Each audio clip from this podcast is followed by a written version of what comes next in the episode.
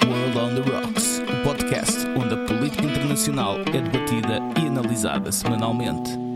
Com uma dose saudável de irreverência e com um copo na mão. Com Cátia Moreira de Carvalho, Diogo Noivo e Alexandre Guerra. Olá, sejam bem-vindos a mais um episódio do World on the Rocks. Continuamos em modelo dupla. A semana passada foi a Cátia de Carvalho e o Alexandre Guerra. Esta semana fica o Alexandre Guerra e junto meu, Diogo Noivo. A Cátia tirou uma semaninha para outros assuntos. Para a semana já estará de volta. Alexandre, como é que estás? Tudo estás bem, bom? Diogo, então. Está tudo e contigo. Bem obrigado, bem obrigado. É é Vamos ao nosso episódio então. Vamos sim. Vamos a isso. Começamos com os nossos brindes da semana. Alexandre, esta semana a que é que brindas? Vou brindar ao, à eleição, enfim, mais do que previsível, do Adalberto Costa Júnior eh, no 13º Congresso da UNITA, que se realizou no passado fim de semana. O, o Adalberto Costa Júnior foi eleito, portanto, com, com uma quase por unanimidade, com mais de 96% dos votos dos congressistas para, para a presidência da UNITA.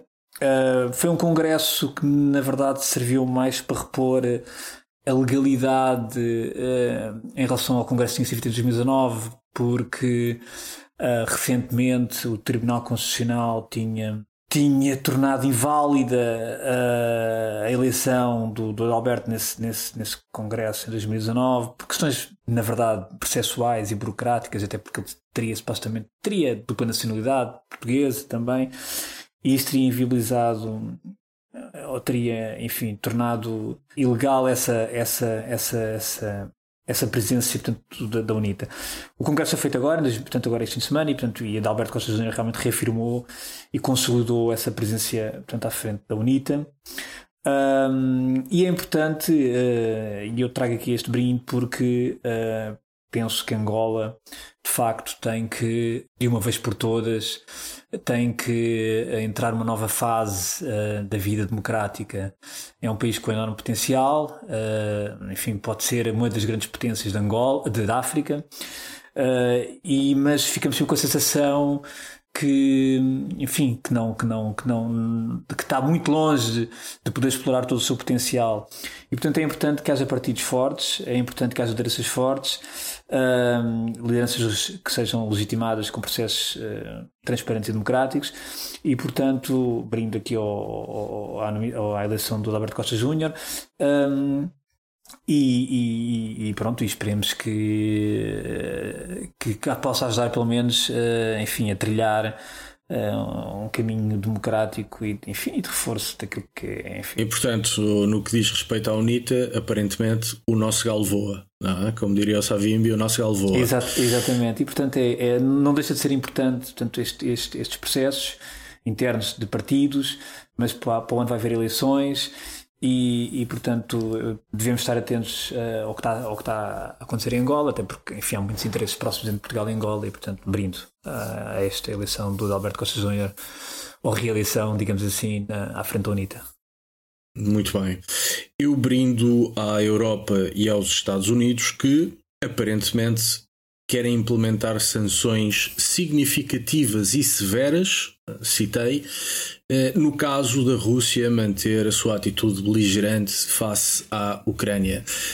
Ao contrário do que sucedeu, por exemplo, com a retirada militar do Afeganistão, desta vez a Europa e os Estados Unidos coordenaram posições e disseram de forma conjunta estarem disponíveis para incrementar a pressão de sanções sobre a Rússia em virtude da agressão, enfim, da, da, da, do espectro de agressão que paira já há bastante tempo uh, nas fronteiras com a Ucrânia. A mim parece-me uh, uma decisão importante. É, é verdade que, uh, ao mesmo tempo que disseram estar dispostos para, para aumentar a pressão através de sanções, disseram também não estar dispostos a qualquer ação militar, embora os Estados Unidos tenham enviado uh, conselheiros militares para, para a Ucrânia. A verdade é que quer a Europa, quer os Estados Unidos, e por conseguinte a NATO, uh, não mostram qualquer interesse em sequer considerar a hipótese de ação militar. Mas, um, dada a atitude da Rússia, não só uh, nas fronteiras com a Ucrânia, mas também a forma como põe em marcha campanhas de desinformação, a forma como tenta condicionar atos eleitorais no continente europeu e, enfim, a forma constantemente uh, agressiva com que olha para as suas fronteiras ao Ocidente, uh, portanto, o lado europeu, uh, parece-me importante que, que haja por parte de Washington e por parte de, das várias capitais europeias, ou pelo menos da maior parte, um, a vontade de intensificar a pressão sobre Moscovo porque de facto a situação é, parece-me já exagerada e, e, estava na altura de, de, tomar uma medida mais forte. Portanto, o meu brinde à Europa e aos Estados Unidos. Okay. Com este brinde, passamos para as nossas eh, cartas na mesa. Cartas na mesa, esta semana vamos falar de migrações e uh, vamos falar também da Frontex, da Agência Europeia de Fronteiras, porque uh, há pouco tempo o jornal El País uh, fez uma notícia com base num relatório da Frontex, onde se dizia que esta agência europeia bateu o seu recorde no primeiro semestre do ano, devolvendo aos pontos de origem 8.239 migrantes ilegais ou irregulares. Foi a primeira vez que se atingiu um número uh, uh, desta dimensão.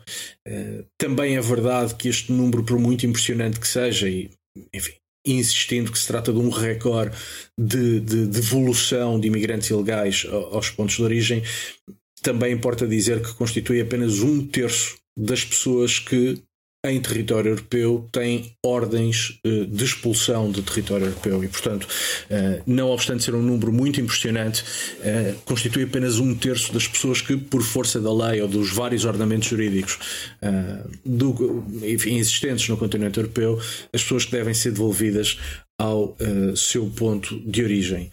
Estamos a falar de um problema uh, que tem dimensões sociais, que tem dimensões uh, de segurança, que tem dimensões humanitárias, mas que é, em grande medida, também um, um, forte contencioso dentro do espaço comunitário, porque os países mais expostos à pressão da migração ou das migrações irregulares ou ilegais sentem-se um tanto ou quanto abandonados pelas instituições europeias. Um, dito isto, uh, Alexandre, o que é que, que leitura fazes não só da, do aumento de capacidade operacional da Frontex em devolver pessoas ao seu ponto uh, de origem. Insisto, falamos de migrantes irregulares ou ilegais com ordens uh, uh, legais, uh, portanto, de devolução aos seus pontos de origem, mas o que é que, o que, é que, te, o que, é que te apraz dizer sobre isto? olha, acima de tudo, eu quando comecei a preparar este tema e com base nessa notícia do país que passou até bastante despercebida nos vários meios de comunicação social e o El País teve acesso a esse relatório onde de facto tive acesso a, a, esse relatório com, com bastante informação, mas eh, depois, partindo desse, desse, dessa notícia e desse, e desse relatório, começamos a, a investigar e a, e a, estudar um pouco eh, aquilo que são os números e estatísticas, eh, seja de, de, de, migrantes, seja de migrantes regulares, ou seja de migrantes ilegais, ou de requerentes de asilo, ou de refugiados e, e, muitas vezes eh, entra-se num, enfim, num, num, mundo ou num universo algo, algo complicado nem, nem sempre claro naquilo que é, o, o que é que responde a quê. E, e tu há pouco falaste nesse número, deste, número deste primeiro semestre. É um número considerável, mas eh, está longe de ser um número que reflita a realidade de, da devolução portanto, de, de migrantes ilegais ou de imigrantes ilegais, porque na verdade Uh, esses números são referentes uh, única e exclusivamente ao, ao retorno feito de, de, forma, digamos, comum pela Frontex ou pela União Europeia. Certo. Porque a maior certo. parte do, do, do, dos retornos que estão a ser feitos uh, são um, feitos pelos Estados-membros, portanto, uh, individualmente, caso a caso. E aí, aí é onde está o grosso, portanto, da, da, daquilo que é o retorno forçado ou voluntário da, da, portanto, dos migrantes ilegais da, da União Europeia. Eu tenho aqui números, os números os números mais, enfim, mais ofici os números oficiais, portanto, são, quase todos são referentes a 2019. Ainda não há números propriamente apurados de 2020, mas, por exemplo, para terem uma ideia, naquilo que são os números totais eh, entre ordens um, portanto, de, de retorno e, e, efetivo retorno, porque há sempre essa discrepância grande entre aquilo que é a ordem e o, e o, e, portanto, o retorno efetivo.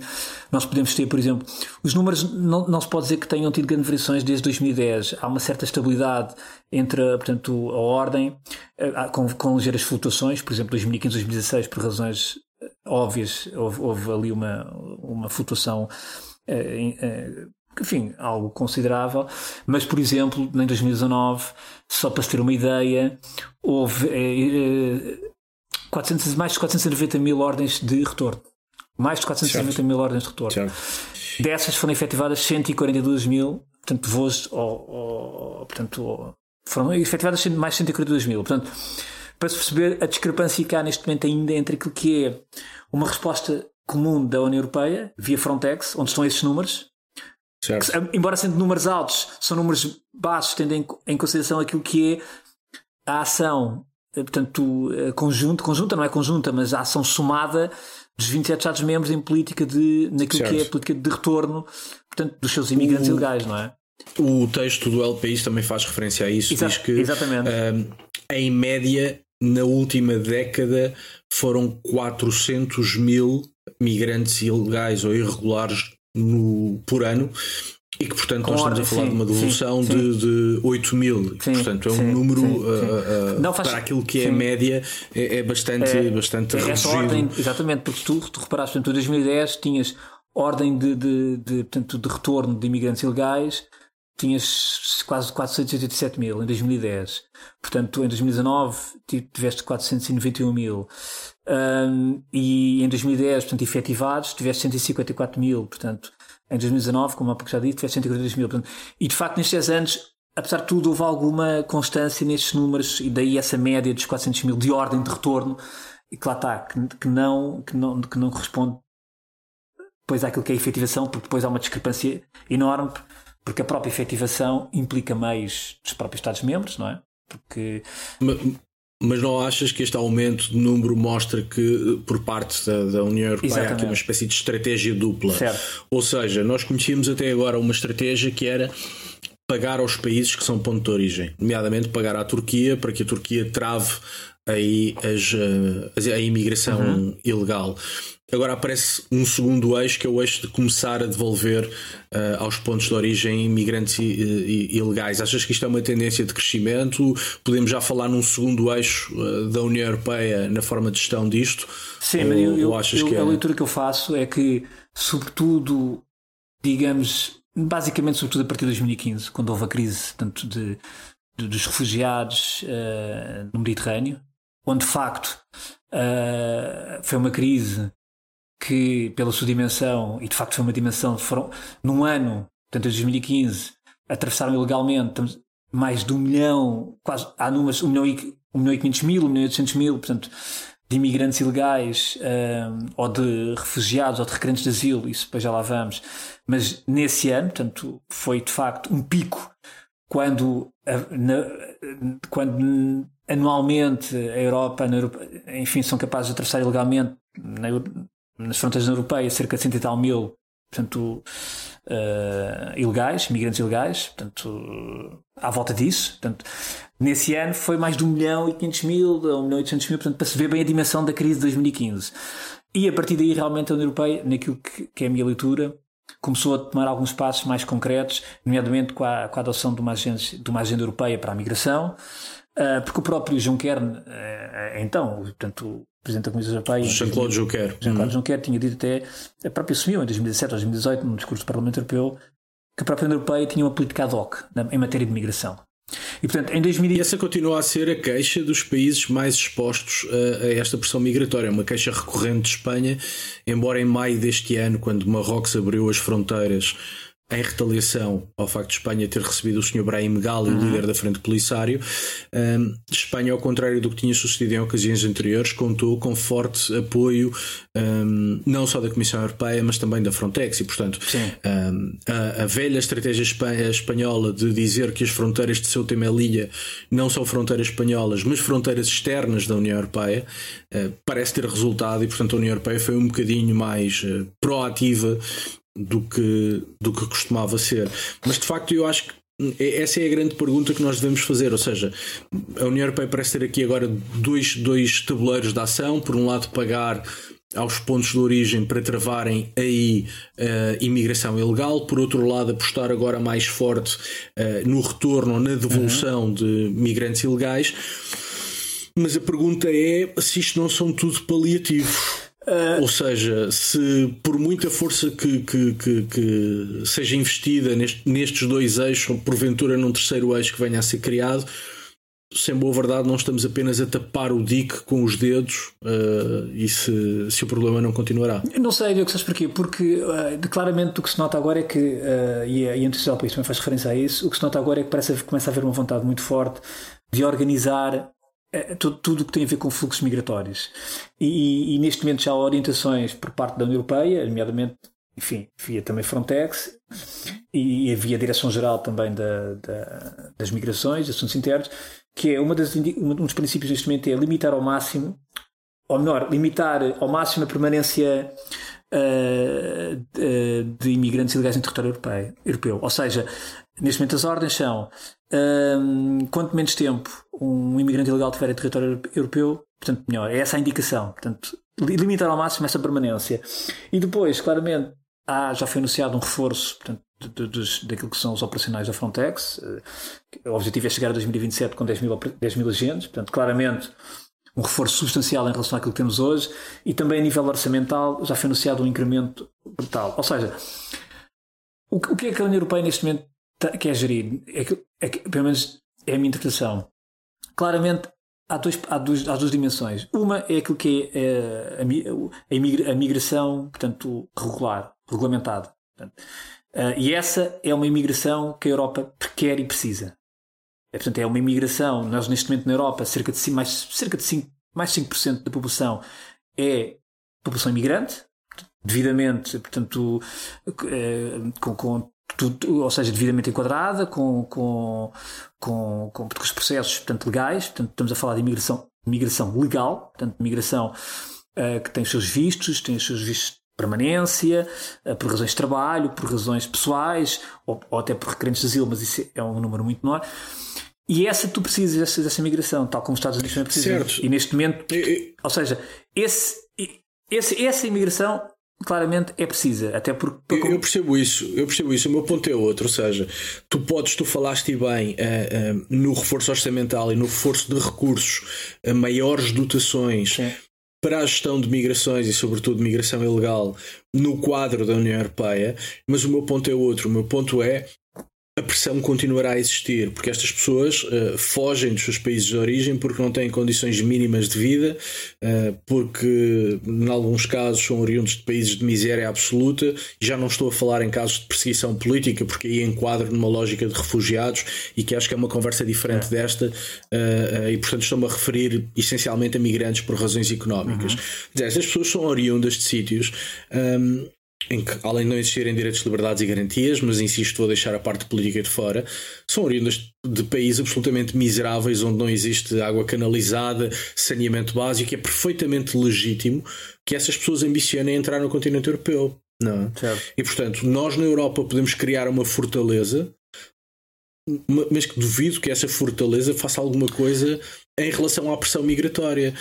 Mas é Volta é à Espanha. Sim. Espanha publicou há pouco tempo a sua Estratégia de Ação Exterior uhum. 2020-2024. E neste quadriênio, a forma como Espanha olha para a África, sobretudo a África subsaariana, Norte da África é outra conversa, mas para a África subsaariana, é muito na ótica de ajudar a desenvolver a África subsaariana, uhum, sobretudo os países que são uh, pontos de, de, de, de, origem, ou se quiseres, de produção uhum. de migração ilegal. Porque de facto, quando nós falamos de migrações e de migração ilegal na Europa, a conversa tende sempre a ser na Europa de dois lados. Ou aquelas pessoas que entendem que devemos ter uma política de portas abertas e deixar entrar toda a gente, e aquelas pessoas que defendem, pelo contrário, eh, uma postura de eh, levantar os portões do castelo e, enfim, armar as muralhas. Bom, a mim parece-me que a conversa deve ser outra, ou, ou coloco este assunto à, à, tua consideração. Ou seja, devemos olhar, evidentemente, para a forma como a Europa encara o problema, mas devemos olhar para os pontos de origem, Sim. porque se os assuntos-chave estiverem resolvidos nos pontos de origem, a pressão migratória acabou, não é? Ou pelo menos é muito menor. Uh, e isso depois levava-nos a falar num conjunto de coisas que é corrupção, uh, estamos, no caso europeu estamos sobretudo a falar da África, corrupção, uh, nepotismo, a, a, falta de presença eficaz do Estado no conjunto do território do país em África, enfim, é, é, é mato. Uh, e portanto, um, parece-me que nós muitas vezes na Europa falamos muito de nos armarmos e de nos dotarmos, quer de recursos, quer de quadros legais, uh, para gerir as migrações, mas estamos a esquecer que um, se calhar devemos intervir, uh, e, e aqui não estou a escolher a palavra por acaso, devemos intervir em África de outra maneira, não é? Sim, é, é, isso que estás a falar é, quer dizer, eu concordo plenamente, e isso é o ideal, ou seja, que é criar as condições para fixar as populações nos seus países de origem. Portanto, certo. Mas estamos a falar de algo que é a longo prazo. Que é a longuíssimo prazo. E a minha questão é. E partindo do, a longo prazo e partindo do princípio que contas com a colaboração dos governos locais, claro, coisa que pode claro. não acontecer, não é? Mas, mas a questão aqui é de facto, ou seja, tirando aquilo que foi a crise em 2015, que hum. criou, que foi de facto, num ano, tiveste uma, uma dimensão de gente a atravessar o Mediterrâneo, sobretudo o Mediterrâneo. Os, os números de imigrantes que estão a chegar ilegalmente à Europa é um problema, mas não sei se serão necessariamente uma pressão, hum, digamos, hum, tão difícil de lidar com ela. Para teres uma ideia, por exemplo, em 2000, os números, de, neste, de, de, em 2020, os números têm diminuído, têm diminuído por causa da questão da Covid também, mas em 2020. Uh... Aliás, permite-me um parênteses. É curioso ver como as travessias do Mediterrâneo aconteciam essencialmente primavera e verão, quando o mar estava mais fácil de atravessar, e agora com a Covid, a maior pressão migratória certo. e o intervalo de vagas também. Mas repara, Portanto, vou estar aqui paralelismo entre as duas Mas coisas. vou estar estes números, por exemplo, entre janeiro deste ano já e julho de 2021, portanto, números atualizados, números oficiais, atenção, estou a citar números oficiais, houve 85.700 portanto, eh, entradas ilegais no território europeu. Certo. É 66, não é muito. Não é muito. De qualquer das maneiras, é 66% mais do que o mesmo período de 2020. Porquê? Porque a pandemia realmente em 2020 cortou muito travessias. Claro. De qualquer maneira, de qualquer maneira, em 2020 houve 125 mil e 100 mil, 125 mil, 125 mil, cerca de 125 mil de, de, de, portanto, de, de chegadas ilegais ao território europeu. 12% eh, menos comparado com 2019. O, número mais baixo mesmo, em sete, o número mais baixo em 7 anos. Ou seja, mesmo se olhares para esses 120 mil, para o conjunto do território europeu, não é muito. Não é muito, problema, exatamente. O que é que o acontece? O problema é que esses 120 mil exercem pressão sobre 3, 4 países da União Europeia Exatamente. que são as fronteiras externas. Exatamente. E faltam mecanismos de solidariedade que ajudem um, a que a pressão migratória não fique toda nos países que são fronteiras externas da União. Não é? Exatamente, ou seja, eu não sei se o problema. E por isso é que eu penso que neste momento a União Europeia está a criar ferramentas para gerir, tornar isto de forma gerível. Uh, porque nós não podemos esquecer, ó, tá, a, a migração legal é, precisa-se, ou seja, claro. e o, o que se pretende é, é que estes, muitos destes processos que chegam à Europa, estas entradas, a maior parte destas entradas ilegais, vamos ter noção, são migrantes económicos. A maior parte são migrantes económicos. Certo, e o que a Europa certo, está a mensagem que quer passar é o seguinte: meus amigos, podem vir para a Europa, mas vão vir pelos procedimentos habituais. Portanto, pedir um, um visto de, de, de, de, trabalho, autorização de permanência, etc, etc, etc. Portanto, e a Europa, assim, tem as portas abertas. Aliás, a Europa, neste momento, tem 20 e tal milhões de imigrantes uh, legais. Portanto, por estas vias. Ou seja, porque a maior parte deste, destes, destes, destes, destes, destes, destes imigrantes certo, mas legais agora deixa-me deixa dar, são sobretudo dar imigrantes económicos, lado. é preciso ver. Certo, mas deixa-me dar-te o outro lado. As pessoas que desejam entrar no continente europeu muitas vezes estão em condições de miséria de tal forma absoluta Sim. que não têm tempo para esperar pela burocracia europeia. Mais, nem têm a certeza que cumpram os critérios necessários a entrar no continente certo. europeu. E, portanto, essas pessoas, do meu ponto de vista, legitimamente, continuam a ter muita vontade de entrar Sim. em território europeu. E, portanto, o problema, a meu ver, está na pressão.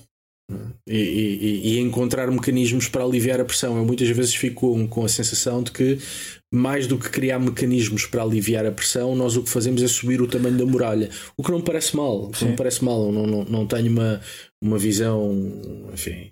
Uh, cor-de-rosa uh, claro. uh, das coisas, mas, mas quer dizer, de nada adianta, e esse é o meu ponto, subir muito à altura da muralha se não, não criamos mecanismos para aliviar a pressão, não? Sim, sim.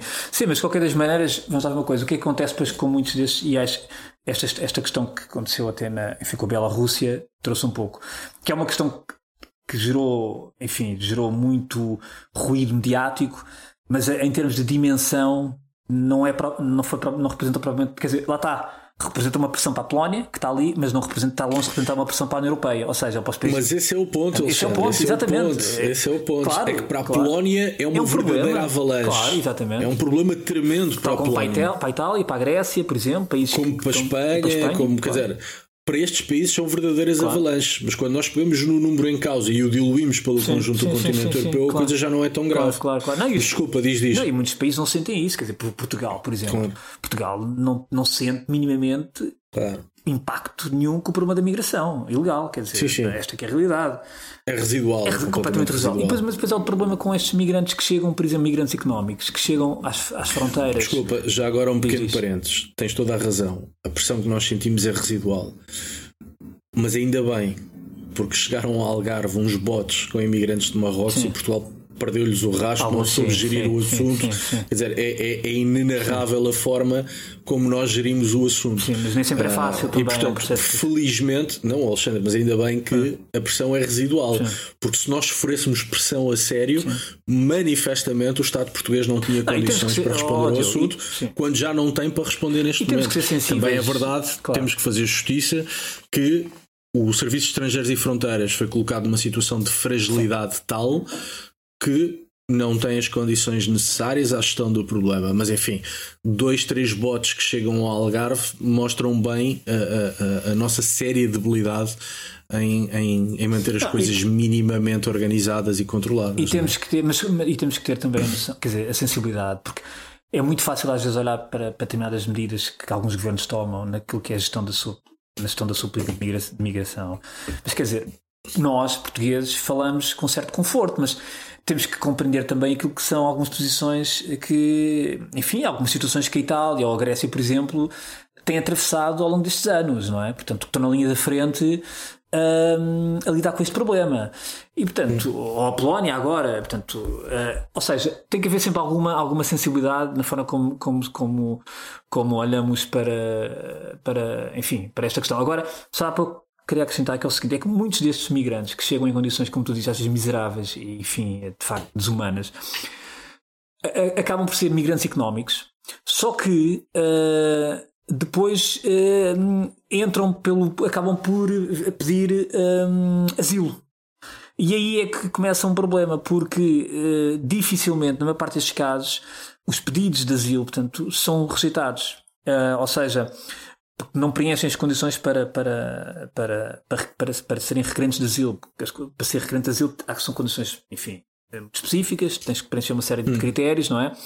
E o, o, o, problema é que às vezes muitos destes migrantes acabam por pedir um, asilo, acabam por ser requerentes de asilo, Uh, muitas das vezes é desnegado num primeiro, num primeiro momento e depois eles podem recorrer portanto, para outra instância. Nesse processo, entre a primeira decisão de, de interferimento e, o, e, a, e, a, e, a, interpretação de um recurso, eles ficam uh, portanto, livremente, a circular livremente no território. Uh, e, e, nova, e, e, quase na maioria dos casos voltam a ter um interferimento, ou seja, porque não preenchem realmente uh, as condições para asilo, e por isso é que muitas vezes há uma confusão que se cria também, até na comunicação social. Olha-se para aquilo, para, para estas pessoas que estão uh, ali junto às fronteiras, e, facilmente se diz que são refugiados. Não é verdade. Uh, não é verdade, porque um refugiado é uma coisa, um requerente de asilo é outra e um migrante económico é outra. E a maior parte dos casos estamos a falar de migrantes económicos. Refugiados têm um estatuto próprio, uh, que aliás está definido pela Convenção de Genebra, etc. E portanto, muitas das vezes são, são logo identificados pelas próprias Nações Unidas como refugiado, portanto têm um estatuto próprio. Uh, e Sim, o próprio país de origem muitas vezes ajuda a, a, perceber se são, claro. pelo simples facto de serem oriundos de um determinado país, ajuda logo a perceber se há causas atendíveis para, para estatuto de refugiado ou não. Claro, é que depois o, problema é que esses movimentos às vezes de massas, quando chegam às fronteiras, tu não consegues depois perceber bem o que é que é, quem é quem. E isso depois também claro. torna difícil a resposta eh, adequada, seja para um refugiado, seja para um requerente de asilo ou para um migrante económico. E eu penso que neste momento a, a, a própria União Europeia claramente eu acho que é como tu dizes, quer dizer, eh, não vale a pena estar a criar muros mais altos, embora a União Europeia neste momento esteja a fazer muros, não é? Na Polónia e na Lituânia, quem diria? Certo. Quem diria? Tanto se criticou os muros, o muro de Trump e agora nós estamos a fazer o mesmo, mas enfim. O muro de Trump por acaso não era novo também, já lá estava. Não, já estava apenas no tempo de, de Clinton. E portanto. Uh, eh, um, também, temos que olhar para estas, para estas incoerências europeias, não é? E, e, eu acho que a União Europeia neste momento de facto está a ser um pouco mais pragmática e, e, e, em vez de querer resolver o problema porque não vai resolver a curto prazo, porque isso passaria também, claro. como tu dizes, por questões de fixação de, de, resolver na origem, tal como acontece exemplo, na América, claro. na América do Sul, portanto. Uh, uh, mas está a tentar adotar uma política mais racional, mais pragmática, para de facto tornar gerível uh, todo este fluxo de migrantes, Sim. esta política de migração. Sim. É a leitura que eu faço. Portanto, até este reforço Sim. da Frontex vem precisamente uh, e, e, nessa linha. Indo, indo bastante, bastante ao encontro do que tu estás a dizer, eu ainda enfim, especularia um bocadinho mais. É que uma ação ou uma atitude mais proativa por parte uh, do conjunto da União Europeia, porventura ajudará a secar os partidos e os candidatos reacionários, xenófobos, um, anti-imigração, que precisamente montados no argumento da imigração têm conseguido bons resultados eleitorais em, em vários países um, europeus. Uh, e portanto parece-me também que alguma da intenção do conjunto da União em ser mais uh, assertiva na forma como gera as migrações uh, ilegais ou os imigrantes ilegais parece-me também que é um bocadinho, por uma expressão, picar o balão dos partidos xenófobos e dizer, bom, ao contrário do que os senhores e as senhoras andam a dizer, que estamos a ser invadidos por uma, por uma avalanche de, de imigrantes, o que não é verdade, os Sim. números mostram que não é verdade, mas enfim, os senhores que acham que a Europa está a ser invadida, pois vejam lá a União Europeia a tomar aqui medidas firmes. Um, creio que sim, sim. talvez a intenção da, da, do conjunto da União também seja um bocadinho esse, de o de esvaziar uh, uh, esse balão que se está a encher dos, uh, uhum. dos xenófobos e reacionários. E é preciso ver também que, por exemplo, ao nível das devoluções, muitas delas são voluntárias.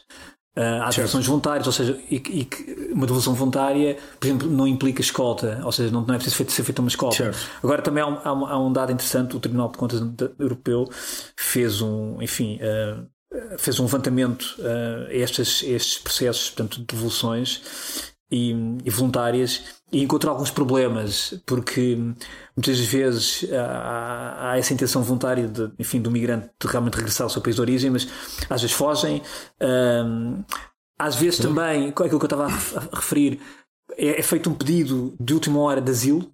Lá está. Ou seja, é um migrante económico, mas faz um pedido de, de, de, portanto, faz uma requisição de asilo Uh, que não vai ter hipótese nenhuma de, de, de, enfim, de ver ferida porque não, porque não, não mas, mas entre uma coisa e a outra tempo, a lentidão burocrática e ganha permite, tempo claro. e, ganha, e sobretudo ganha mais do que isso ganha liberdade de circulação no espaço Schengen. Certo. Um, e portanto e depois há uma coisa interessante este segundo este tribunal este, este levantamento que o Tribunal de Contas Europeus fez que por exemplo muito, 43% dos lugares destinados ou nos voos de retorno, 42% vão vazios.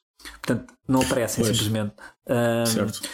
E, ou seja, há aqui uma série de questões, obviamente, que, que é, às vezes é difícil de, de como há pouco referias, quer dizer, no caso português e dos, enfim, destes migrantes ilegais, se, perder, se, se lhes perder o rastro, pois acontece muito, uh, obviamente, não é? Uh, Não, certo, acontecer eu percebo que aconteça em países que estão sujeitos a elevada pressão. Países que praticamente não têm pressão como Portugal é que eu não consigo perceber. Sim, claro, Ou seja, percebo claro. que países que, que, que têm um, enfim, um conjunto de pessoas a quererem entrar, a fazer uma pressão tremenda sobre as fronteiras que não consigam controlar sim, tudo. Sim. Agora, um país como Portugal, de vez em quando aparece alguém e nós ainda assim não somos capazes de enfim, dar uma resposta cabal, profissional. Uh, isso surpreende-me um pouco. De qualquer das maneiras, só, eu só Mas, queria deixar aqui um número. Um, naquilo que é hoje em dia os números que a União Europeia tem de estimativa de imigrantes ilegais uh, neste momento na Europa e eu penso que andaram à volta de 600 e tal mil uh, 600 e tal mil um, portanto imigrantes ilegais uh, na Europa um, para ter uma ideia da dimensão, por exemplo, nos Estados Unidos, do universo de imigrantes portanto, que eles têm, cerca de mais de 40 e tal milhões, que representa para aí 14% da população, portanto, muito importante. Mas hum. destes 40 e tal milhões, eh, eles contabilizam cerca de 12 milhões de imigrantes ilegais. Mas são aqueles imigrantes basicamente já estão integrados na sociedade americana. Enfim, que, certo. que, que, que e, eventualmente e, serão em, via, em vias de, um dia de vir a ter a cidadania de serem sim, legalizados, sim, claro. Sim, exatamente. Claro. Não, e, e, e, quer dizer, enfim, não, não domina uh, o, o, espaço e o lado jurídico da coisa, mas quer dizer, não, não me repugna nada, muito antes pelo contrário que muita da migração ilegal seja claro. legalizada, ou seja, claro. se nós conseguimos identificar as pessoas, perceber quem são e as conseguirmos integrar em território europeu, não vejo por que razão não devam ser integradas. Claro. Um, agora, parece-me que há um problema montante que é o problema da pressão, e, e, e o que me faz muitas vezes confusão na forma como se debate o tema é achar que todo o ónus da resolução do problema está no continente Sim. europeu, esquecendo as responsabilidades uh, dos regimes uh, uh, incumbentes nos países de origem, não é? Que, é, que é uma coisa que me, que me surpreende um pouco. É como, é como se toda a responsabilidade fosse da União Europeia. A União Europeia tem deveres até pelos valores que estão subjacentes ao projeto europeu, mas não podemos esquecer que para estas pessoas saírem dos seus países, alguma coisa claro. acontece nos seus países e é importante perceber o que e porquê e como é que claro, isso se resolve. Não é? Uh, e, e é esse o lado que eu acho que muitas vezes falta um, ao debate sobre refugiados, Sim. requerentes de asilo, Sim. imigrantes. Já agora, etc. só para deixar aqui um, um, dado para as pessoas para se perceber também a importância dos, imigrantes, em 2019, portanto, um, 2,7 milhões de pessoas imigraram para, para a União Europeia. Portanto, imigrantes, imigrantes certo. legais. Portanto, um, e este número é importante porque para manter um, enfim, para manter um saldo uh, naquilo que é o saldo migratório, entre saídas e entradas, e, e depois certo. há outra coisa. Ah, e para, a própria, para o próprio funcionamento da economia, nós vimos isso no Reino Unido recentemente, é? A falta de, de, de imigrantes faz com que um conjunto de setores da economia colapsem porque os, os, se quiseres, os europeus nativos não estão dispostos a fazer determinados trabalhos ou já não têm formação para fazer determinados trabalhos. E, portanto, precisamos e, mesmo. E, não, e depois há uma coisa interessante, de, de é que estes migrantes, a média, a média de idades na Europeia deve andar à volta dos 43 anos, mais ou menos, segundo a Eurostat. Hum. Mas a média de idades dos migrantes, portanto, dos imigrantes legais, destes imigrantes que a falar, são de 20 e tal anos, portanto, muito abaixo dos 30 anos. De jovens. Certo, população ativa jovens, é fundamental. Claro. Portanto, estamos a falar de jovens. Claro. E portanto, claro. eh, lá está, mas isto é, isto é, é, é, é, o lado, digamos, aquele lado que está organizado este problema. E eu penso que a União Europeia neste momento quer, efetivamente, é gerir o outro lado Uh, o ilegal, uh, portanto, e, e gerir essa pressão, como também estávamos a referir, que surge nas fronteiras de alguns países, Estados-membros e. E vendo, e vendo essa pressão, tendo como pano de fundo aquilo que são as atitudes partidárias na Europa, por um lado, aqueles partidos que acham que a Europa deve funcionar numa política de porta aberta e no lado oposto uh, os partidos que, que, enfim, que, querem uma espécie de Europa étnica é? branca, portanto estamos a falar de partidos racistas e xenófobos. Eu acho que uma atitude veemente por parte da União Europeia, mas ao mesmo tempo equilibrada e pragmática, pode ser um antídoto interessante para estes dois extremos da conversa, quer o extremo esquerdo, quer o extremo direito, Além de, evidentemente, dar uma resposta pois, ao problema. Claro. Mas, mas parece-me uma, uma abordagem mas só para, só para a ter noção, oh, Diogo, só para só se permites, para se perceber bem aquilo que é a presença de, de imigrantes ilegais na Europa, portanto, dados, só falar de dados oficiais. Por exemplo, em 2010 havia cerca de 455 mil. Depois, os anos seguintes andaram por aí, 2014 subiu para 606 mil. Em 2015, que foi aquela grande crise de refugiados, passámos para 2 milhões de imigrantes ilegais na Europa. 2016 desceu para 900 e tal mil, portanto, para quase para metade, mas mesmo assim um número muito acima daquilo que era a média dos últimos anos. 2017 já passámos para 560 e tal mil. E agora em 2019 uh, ficámos nos 620, como há pouco disse, 627, quase 628 mil. Pronto. É, é, é muito provável que 2020 tenha descido esse número. Uh, eu não tenho isso, aqui 2000 já não tenho. Mas pronto, também para se perceber aquilo que é, aquilo, o que é que é os, os dados oficiais daquilo que são imigrantes ilegais neste momento na Europa, não é? Que também não é um número propriamente. Uh, está longe de ser um número, enfim, impossível de gerir sim, sim, todo. todo. Está, sim, está longe de ser, está longe de ser um número impossível de gerir. Muito bem, nós foi, foi, este foi o nosso tema esta semana, partindo de um relatório da Frontex, da Agência Europeia de Fronteiras, segundo o qual 8.239 pessoas foram devolvidas ao seu ponto de origem, um número recorde que nunca tinha sido atingido. Vejamos se no futuro esta estratégia ou, ou, ou esta maior assertividade uh, na devolução de pessoas aos seus pontos de origem se torna um eixo da estratégia europeia. E com isto passamos à nossa última rodada. Última rodada, Alexandre, o que nos traz? Traga um filme. Uh, trago um filme que vi no outro dia, num dos canais de cinema. Dá-me ideia que é daqueles filmes que passa diretamente para o circuito, como hoje em dia acontece muito, não é? É um filme de 2019, um filme franco-belga, e chamou-me a atenção porque é um filme, o filme chama-se L'Intervention uh, em francês, ou então uh, naquilo que é o título em inglês ou português é 50 Minutes of War, 15 Minutos de Guerra. Em português é este o título. E é um filme baseado vagamente num episódio uh, que aconteceu em 76 no Djibouti e uhum. que envolveu, enfim, foi um rapto na altura executado pelo um grupo, enfim, quer dizer, para muitos seriam, seriam freedom fighters, para outros terroristas, mas era um grupo somali, era a Somali Coast Liberation Front. No fundo, era um grupo, era o grupo na altura que lutava pela, pela união daquilo que já era a Somália independente, portanto, do Reino Unido, uhum. e o Djibouti, que ainda era francês. Ou seja, tu, no fim, certo. aquela zona toda, como, como tu também sabes, não é? Aquilo era toda certo. a zona Somaliland, e portanto, aquilo era uma zona da grande Somália, não é? Sim. Aliás, uh, ainda hoje há uma parte que é Somal. Que inclui, aliás, uma, uma região da Etiópia também, que é a região Pronto, Somali. Que supostamente, de acordo com, essa, com esse entendimento da região, deveria ser Pronto. parte do território da Somália. Nos anos 70, aliás, começou com várias ações militares uh, terroristas uh, contra os interesses franceses. Ehm, e em 76 eles, eles um, de facto tornam refém um grupo, um, um autocarro escolar com várias crianças várias crianças e, e, e, levam esse autocarro para, para ali para uma, para uma zona que é loiada, que é mesmo junto à fronteira com a Somália. Na verdade, com a Somaliland, que é uma região dentro da Somália, como tu sabes, certo. não é? Não é reconhecido oficialmente, mas acaba na prática por ser um país diferente. Uh, porque com as forças, na altura estava no terreno a legião estrangeira, portanto francesa, não é? Uhum. E o interessante deste filme uh, é que é, é, é, retrata a primeira intervenção além fronteiras, além de França, daquilo que é a força especial da, da Gendarmerie Nacional francesa, ou seja, é, okay. ou seja, a França da, tem. Da, GNR francesa. Porque a França tem duas polícias nacionais, que, é, que, é, a Polícia Nacional, que é tipo Sim. a PSP, e Tal como nós, tem uma polícia, uma força de segurança exatamente. civil e uma força e de segurança militar. Tem, aliás, até também tem um duplo chapéu, que é o Ministério da Administração Interna e, e o Ministério da Defesa. Certo. É exatamente como a. E eles têm.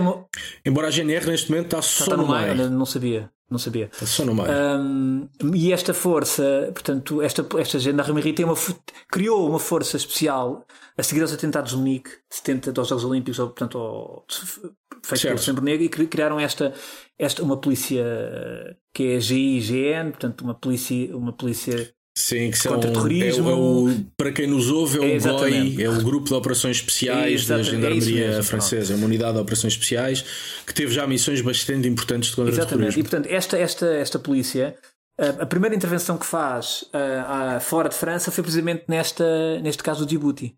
Foi em 76. Esse deve ser um filme interessante. Lembra-me lá o nome outra vez? De guerra, 50 filme? Minutes of War. Vale a pena. Eu acho que alguns dos nossos ouvintes nossos também vão gostar de ver.